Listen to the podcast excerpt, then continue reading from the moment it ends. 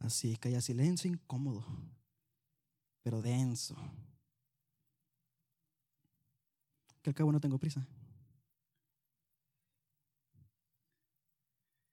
Muy bien. Eh, hola.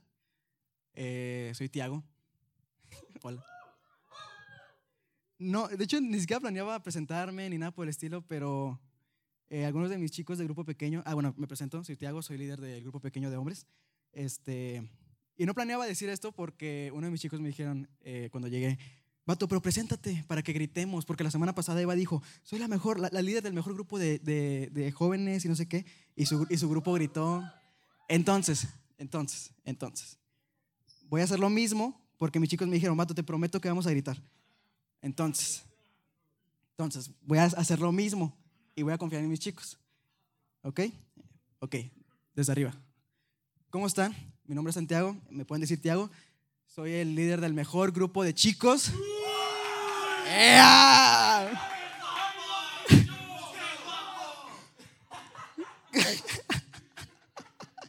Muy bien, y con eso arrancamos el mensaje. Amigos, bienvenidos a Inside Out. Estamos hoy en un sábado muy especial. ¿Por qué? Por lo siguiente.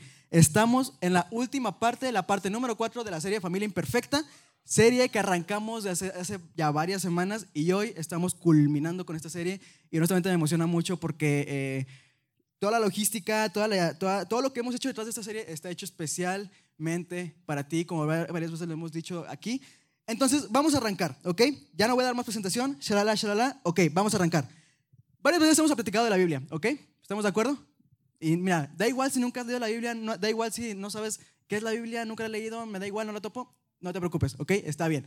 En la Biblia hay un montón de historias, muchísimas historias. Muchas historias son acerca de cosas buenas, de cosas como, no sé, amor, gracia, redención, victoria y cosas así. Hay historias no tan buenas, como historias de traición, de muerte, venganza y cosas así, ¿ok? Más específicamente, hay historias que son como, no sé, eh, de familia, por ejemplo, como la serie que estamos viendo, Familia Imperfecta, de familia. Por ejemplo, vemos historias de padres e hijos, de hermano y otro hermano, hermana y hermana. Vemos incluso historias de abuelos, de tíos, de sobrinos, un montón de ejemplos, ¿ok? Pero hoy en particular vamos a hablar de una historia que a mí me encanta, honestamente, ¿ok? Y es una historia sobre amistad. ¿Qué tiene que ver la amistad con la familia? Vamos a ir con eso, ¿ok? Para esta historia tengo que darte un poquito de contexto. Hay un pueblo llamado Israel, ¿ok? Da igual si has escuchado de Israel antes o no, no te preocupes, no tienes que saber todo el contexto de Israel, pero es un país, ¿ok? Es un reino, es un pueblo conocido, Israel. Y como todo reino fuerte y poderoso y conocido y todo ese tema, tiene un rey, ¿ok? Y este rey se llama el rey Saúl. Ahora, Saúl era una persona fuerte y era un hombre así adulto y súper chido y shalala, y era muy fuerte y todo ese tema. Sin embargo, llegó un punto en el que el rey Saúl iba a ser destituido.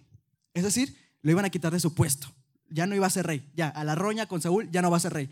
¿Por qué? Por lo siguiente.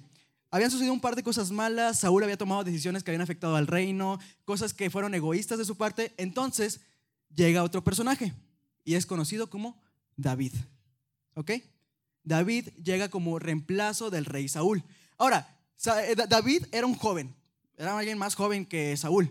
Entonces de repente David resulta que empieza a ser conocido entre el reino de Israel. David empieza a ser una persona a la que quieren, era una persona sabia, inteligente y ¿sabes qué? Hasta guapo. Te prometo que David era guapo. Yo no lo conocí, pero me consta. No sé cómo, pero me consta. Porque la Biblia dice, literal dice la Biblia, era un hombre de buen parecer. yo, bueno, gracias por el contexto, ya me puedo imaginar a David. Ahora, David llega como el reemplazo del rey Saúl, pero esa historia no es acerca de David, de cómo David se convierte en rey después de Saúl, no. De hecho, en esta historia tiene que ver otra persona. Y es nada más y nada menos que el hijo del rey Saúl, llamado Jonatán. Ahora, tenemos entonces a estos dos personajes. ¿A quién?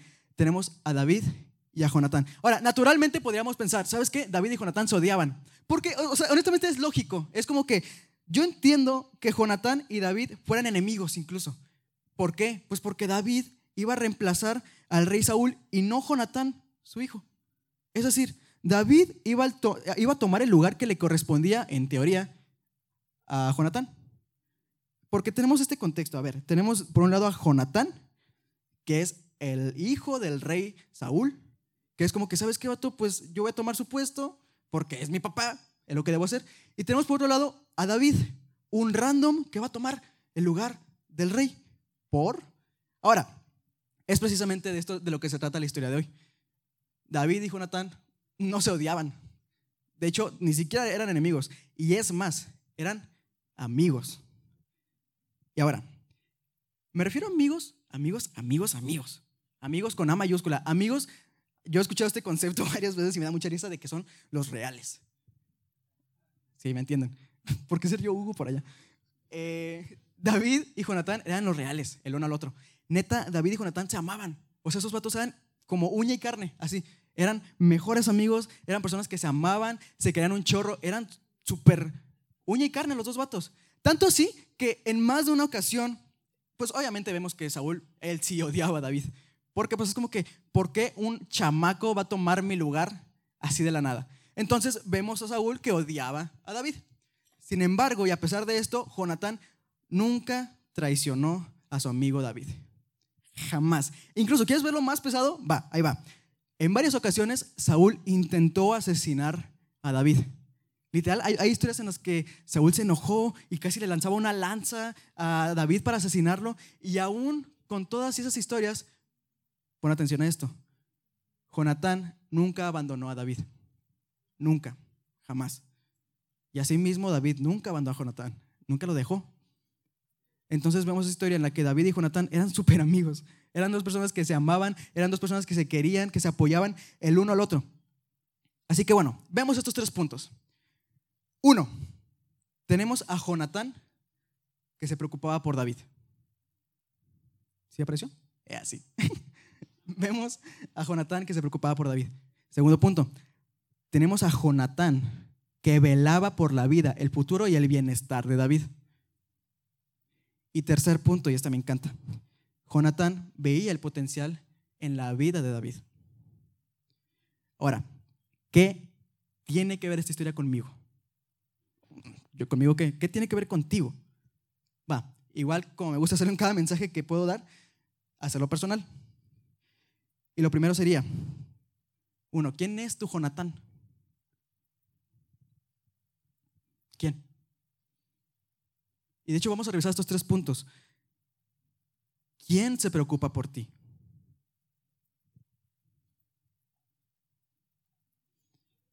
¿Quién vela por tu vida, por tu bienestar y por tu futuro? ¿Quién? ¿Quién de tus amigos? ¿De tus amigas? ¿Quién ve el potencial que hay en ti? ¿Quién ve el potencial en tu vida? ¿Quién es tu Jonatán? Ahora, hay dos puntos que no te he mencionado y que son muy importantes, de hecho, en esta historia entre David y Jonatán. Y son dos textos, de hecho, dos textos a los que quisiera pedirte que pongas atención y que quisiera leerte. Pero antes de eso, ocupo darte un pequeñísimo contexto, ¿ok? Tenemos entonces a Jonatán, que era el hijo del rey, ¿no? Y como todo rey, supongo yo, como cualquier político, está en riesgo de muerte, yo creo. Pero el punto es que tenemos al rey Saúl. Y este rey siempre iba a guerras todo el rato, porque Israel era siempre una nación conflictiva, ¿no? Y tenía como estas guerras con otras naciones, shalala, shalala. Y por ende, en alguna ocasión, Jonatán acompañaba a su papá, a Saúl, para las guerras con él. Vato, yo voy contigo, pues ya ni modo, porque eran padre e hijo. Y en cierta ocasión hubo una guerra que se puso densa, densa, densa. Y en esta guerra tenemos entonces, va Saúl y así mismo va su hijo el mejor amigo de David, Jonatán. Te voy a spoilear un poquito esta historia. Fue en esta guerra que Jonatán lamentable y lastimosamente muere. Y de hecho muere de una forma muy fea. Ni siquiera te voy a explicar cómo murió, pero murió. Muere. Y de hecho murió junto a su padre Saúl. Pero el punto es que muere Jonatán. Ahora, habiéndote dado este contexto, voy a decirte las palabras que dice la Biblia del día no en que murió Jonatán, sino del día en que David y Jonatán se habían conocido. El primer día, día uno de la amistad de David y Jonatán, esas fueron las palabras que dijo Jonatán. De modo que Jonatán se hizo muy amigo de David. Tanto lo quería Jonatán que desde ese mismo día Jonatán le juró a David que serían amigos para siempre, pues lo amaba como a sí mismo. Y en prueba de su amistad, Jonatán le dio a David su ropa de príncipe junto con su arco y su espada, con todo y hasta su cinturón. Voy a leer un pequeño texto, una pequeña línea de este, de, este versículo porque me encanta. Y es que dice Jonatán de David que lo amaba como a sí mismo. Como a sí mismo.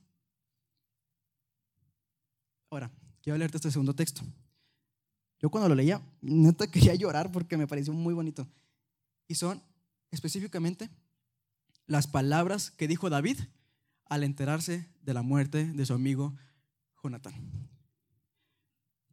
Oh, mi querido hermano Jonatán, dijo David, estoy destrozado por tu muerte. Tu amistad fue un milagro, un amor que superó con creces todo lo que he conocido o espero conocer. Los guerreros poderosos caídos, caídos y las armas de guerra hechas pedazos. Voy a leer la primera parte porque me encanta y porque quiero. Oh, mi querido hermano Jonatán, estoy destrozado por tu muerte. Tu amistad fue un milagro para mí. Y esto me encanta. Fue un amor que superó con creces todo lo que he conocido y todo lo que espero conocer. Que superó con creces todo lo que había conocido hasta este punto en mi vida. Y no solo ahorita, sino lo que espero conocer en el futuro. Yo siempre lo he visto así, es como que David perdió una mitad de su corazón. Y honestamente entendería eso. Perdió a la persona que le demostró que podía amar incluso más de todo lo que había conocido en toda su vida. Había perdido a Jonatán. Ahora, mi intención al leerte estos dos textos es la siguiente, y es que puedas ver el valor que se encuentra en una amistad. Y mira, honestamente creo que la palabra amistad está muy desechada, demasiado. Creo que la palabra amistad es como que, ah, sí, tengo muchos amigos, qué padre, ya. Pero el valor que hay en una amistad es tal que puede compararse al de la familia. Ahora, ya te conté una historia que viene en la Biblia, qué bonito, y me encanta esta historia, pero es hora de ser vulnerable contigo, ¿ok? Y mira, cuando estaba planeando este mensaje, cuando estaba pensando en este mensaje, estaba pensando en qué chin, qué voy a decir. Pero honestamente para mí no cabía duda en que tenía que mencionarte esta parte. Así que bueno, arranquemos. Desde hace ya unas semanas, eh, yo me he sentido muy mal, muy mal, emocional, mentalmente. Son de esas veces en las que tienes una racha en la que te sientes de que súper mal, de que te sientes súper cansado todo el rato y que ya no quieres levantarte, que no tienes ganas de hacer absolutamente nada. Y mira, les voy a ser honesto, ¿ok? A veces ni ganas tenía de venir aquí, a veces. Hubieron días en los que dije, neta, no me quiero levantar, no quiero, ni puedo, no tengo las fuerzas emocionalmente, mentalmente, físicamente, no sé. Entonces, estas últimas semanas me había sentido muy, muy mal. Y hasta algo desanimado, como deprimido, muy mal, ¿ok? Por algunas, ocasiones, algunas situaciones que ocurrieron en mi vida. Por ende, y dado que esto fue así, llegó un día, un punto en el que de verdad estaba roto mentalmente. Me sentía mal, pésimo. Y es más, incluso te puede llegar a, como a reflejar como con esta parte. Porque pues todos somos humanos y yo creo que todos hemos pasado por esas rachas. Y si no, creo que lamentablemente vamos a pasar por una racha así. Entonces, llegó un día que yo me sentía muy mal, hace como dos semanas, y el domingo 29 de octubre decidí mandar un mensaje. Un mensaje a un grupo que tengo con dos de mis mejores amigos, que hasta voy a decir sus nombres y los voy a quemar poquito. Eh, uno es Hugo Monsalvo, que hace rato está aquí con nosotros, y el otro es Santiago Salazar, que no está aquí con nosotros pero son dos de mis mejores amigos. Entonces, el 29 de octubre yo decidí mandar un mensaje a este grupo, un mensaje de esos largos. No sé si tú has mandado mensajes largos de que explicando un montón de cosas. Yo sí. Y en eso que se mandó un mensaje que puede ser un poquito largo, ¿sí? Y de hecho hasta, hasta, pensé en ponerte las capturas de pantalla como si fuera chisme, así de que estos fueron mis mensajes, pero dije, no, no voy a hacer eso. Pero más allá de contarte cómo me sentía, quiero narrarte, literalmente, quiero este, leerte ese mensaje. ¿Puedo? Gracias. Si decían que no, me daba igual, la verdad. Ok. Ahora, insisto, este mensaje es un poquito largo. Sin embargo, creo que es un mensaje con el que puedes reflejarte un poco. Si eres humano. Si no eres humano, a lo mejor no te reflejas con este mensaje. Pero si sí eres humano y tienes sentimientos, puede que te llegues a sentir como reflejado con este mensaje. Entonces, 29 de octubre yo mandé este mensaje, más o menos por la tarde, y dice de la siguiente forma. Equipo, hola. No sé por qué empezó el mensaje diciendo equipo, hola. No sé qué tan intencional he sido en comunicar esto. Según yo he sido muy intencional. Pero hoy fue un día demasiado pesado emocionalmente. Así que quiero ser intencional otra vez en hacerlo saber. Sobre todo a ustedes, quienes considero que son personas a las que amo demasiado y con las que seguido interactúo. Además de ser mis mejores amigos y mi familia. Y aquí empieza lo complicado. Estas últimas semanas han sido muy difíciles para mí.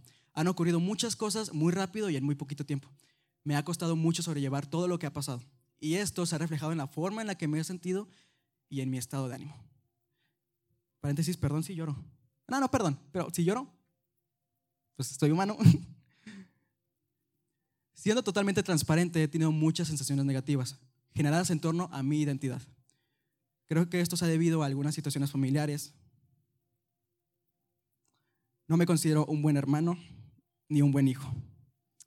Asimismo, considero que hay temas que solo han hecho que sea más difícil lidiar con todo esto generando en mí pánico y hasta cierta ansiedad, además de tristeza. Y de igual manera, lo sucedido con el trabajo, paréntesis, me despidieron de mi trabajo, eh, me afectó demasiado y considero que terminó por derrumbarme emocionalmente. Sé quién soy y sé que mi creador, sé que Dios dicta mi identidad, solo que me ha resultado demasiado difícil y desalentador tratar de vivir conforme a esas verdades. Me he sentido muy desanimado y muy desmotivado. Ahora, quizá no debería y sea una falsa creencia, pero me he sentido muy decepcionado de mí. No me siento capaz de nada y sobre todo no tengo ánimos de hacer nada.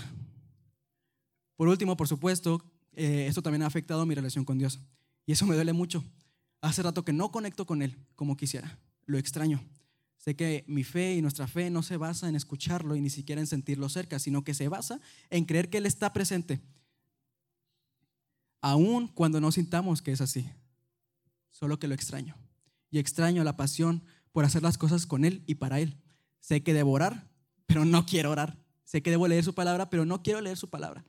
Sé que debo buscarlo, pero no quiero hacerlo. Quizás a mi carne eh, anhelando lo contrario a lo que Él quiere, porque dentro de mí sé que debo estar cerca de Él y que lo necesito. Y reconozco eso. Solo que mi desánimo es tanto que me cuesta hasta levantarme de la cama. Me he sentido ansioso, pero sobre todo muy deprimido. Y sé que estaré bien y que eventualmente creceré y esto será bueno para mí. Tengo la certeza de que Él sigue conmigo, aunque no lo sienta o, incluso aunque no lo busque. Sé que estaré bien y que mañana todo estará bien. Pero hoy me siento mal. Y terminé el mensaje diciendo gracias por estar presentes. Nada es más valioso que eso. Los amo y rompo otros mil techos por ustedes. Ahora, cuando yo mandé este mensaje en esa ocasión, sucedieron varias cosas. Una de ellas es que primero me sentí un poquito más libre, como menos pesado, porque creo que hay cierta libertad en poder hablar las cosas, en poder tener esas personas, esos amigos, en las que puede ser de verdad muy vulnerable.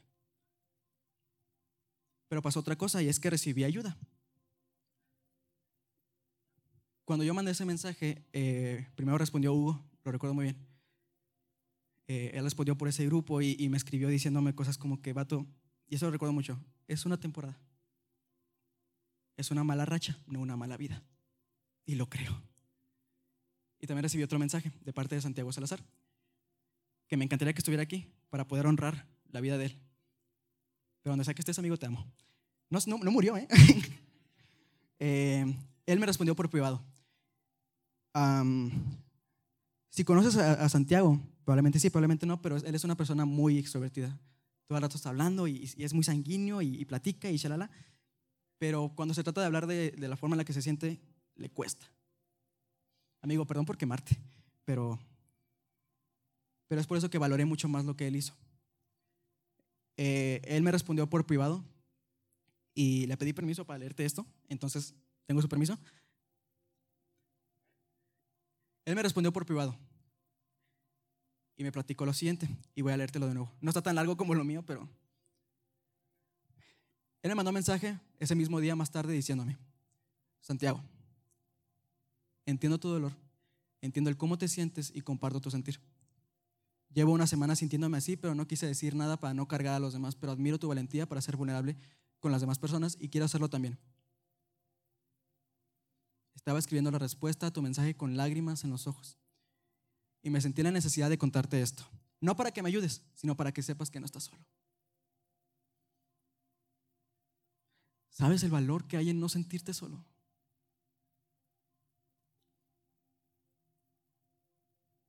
Ya no termino el mensaje, pero ¿sabes el valor que hay en eso?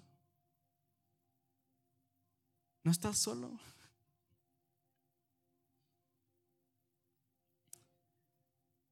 Sigo.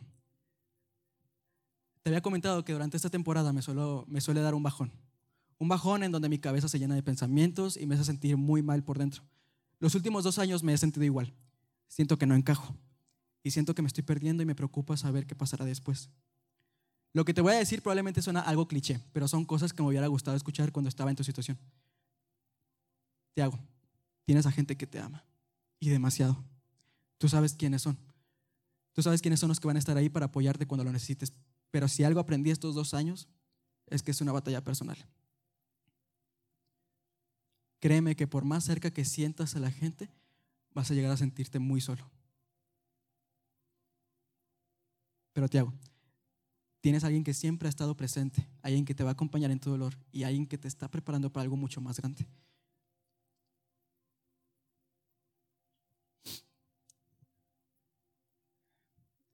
La siguiente parte me encantó cuando lo leí, porque tiene que ver con la forma en la que yo conecté con él, en primer lugar. Él me dijo, me lo dijiste en el campamento, que en quien empezó la buena obra la va a terminar y perfeccionar. Este proceso es parte de la obra. Es muy fácil decirlo, pero sé lo difícil que es sentirlo.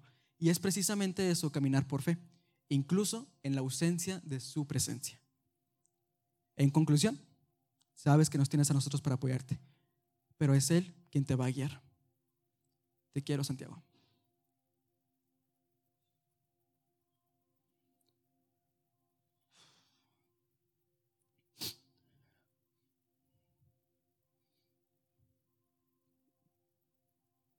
Me dijo que me quería.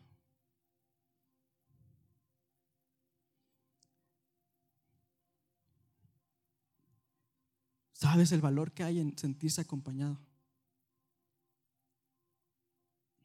Es incalculable. Y a través de experiencias como estas he entendido algo y es que un amigo o una amiga no es la persona con la que compartes gustos y ya. No es la persona con la que vamos a ver una, película. No solo es eso. Incluso te diría que un amigo o una amiga no es la persona con la que pasas tiempo y platicas. Gracias a personas como Hugo, como Santiago, como otros amigos que tengo, como Janiel, como Alan. Gracias a personas como ellos he entendido que un amigo es mucho más que eso. Es la persona que está presente. Es la persona que está ahí cuando lo necesitas y también cuando no lo necesitas. Es la persona que hace todo para que estés bien. Es quien te recuerda tu identidad. Y es quien te recuerda lo que tu creador dice que tú eres. Y es quien te saca de ese pozo cuando estás mal. Y si no te saca, se mete contigo. Para que no estés solo.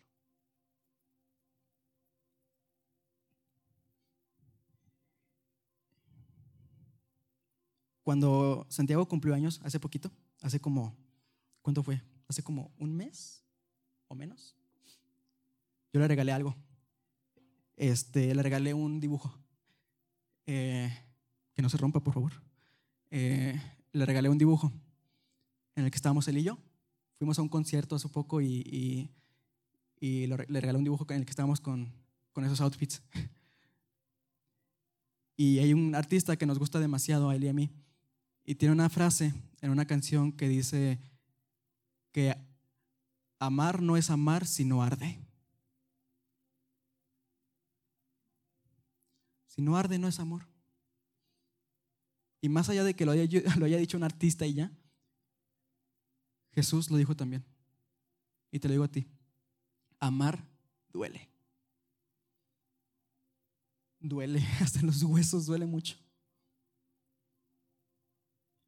Duele amar a personas que probablemente no te van a devolver el mismo amor. Incluso en tu casa, con tu familia, sé que amar puede dolerte. Pero me encanta la forma en la que le dijo Jesús. En cierta ocasión estaba Jesús hablando con un grupo de personas, como siempre. Y él dijo lo siguiente, este es mi mandamiento. Ámense unos a otros con la misma manera en la que yo los he amado. No hay amor, no hay un amor más grande que el dar la vida por los amigos.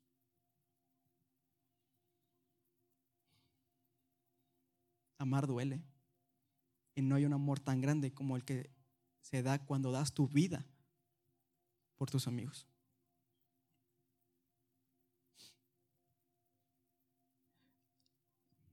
Yo creo, tengo la convicción de que si David hubiera estado en el momento en el que Jonatán fue asesinado, en el que él murió, él hubiera dado la vida por él. Y yo no sé si en algún día estaré loca en, en la situación en la que tengo que dar mi vida por alguien. Pero yo creo que si tuviera que dar mi vida por Santiago Salazar, por Hugo Monsalvo, creo que la daría. Entonces, ¿quién es tu Jonathan?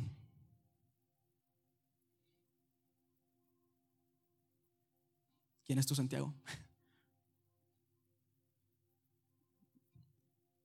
Sabemos, y toda esta serie hemos estado hablando acerca de la familia, de cómo la familia vale demasiado y sabemos que Dios tiene planes para nuestra familia. Pero ¿qué hay si Dios quiere darte más familia afuera de tu casa? Como lo harán Jonatán para David y David para Jonatán. Entonces, en conclusión, ¿quién es tu Jonatán?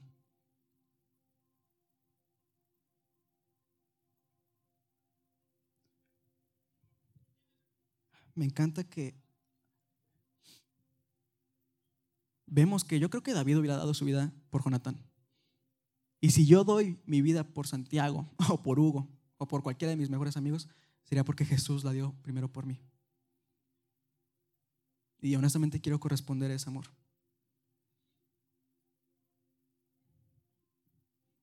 Y también fue lo mismo contigo. Jesús también dio la vida por ti.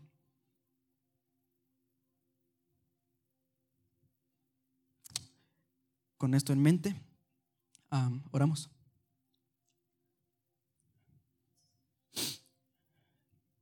¿Qué onda, papá?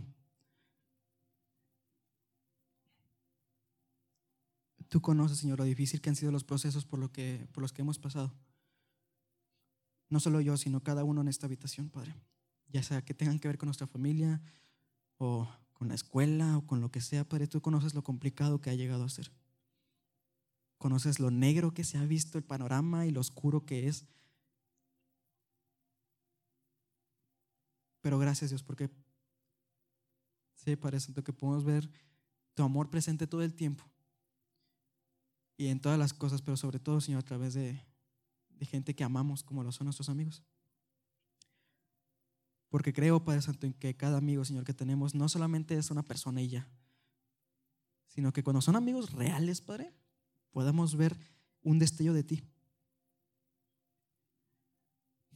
Gracias, papá, por la vida de Santi, de Hugo, de Janiel, de Alan, de Cano, de mis mejores amigos, papá. Gracias, Señor, por eso. Papá, condúcenos a poder tener amistades que se parezcan a ti, Jesús. Y ayúdanos, Señor, a hacer esas amistades, Padre Santo, que nos parecemos a ti. Y que si es necesario hacerlo algún momento, papá, podamos dar la vida por amor a otros, como Jesús tú la diste por nosotros. Bendice cada grupo, Señor. Permítenos encontrar amigos reales, papá, y amigas reales en cada grupo. Acompáñanos, Señor, porque sin ti no queremos ni podemos hacer nada. Y en el nombre de Jesús, oramos por esto y todos decimos, amén.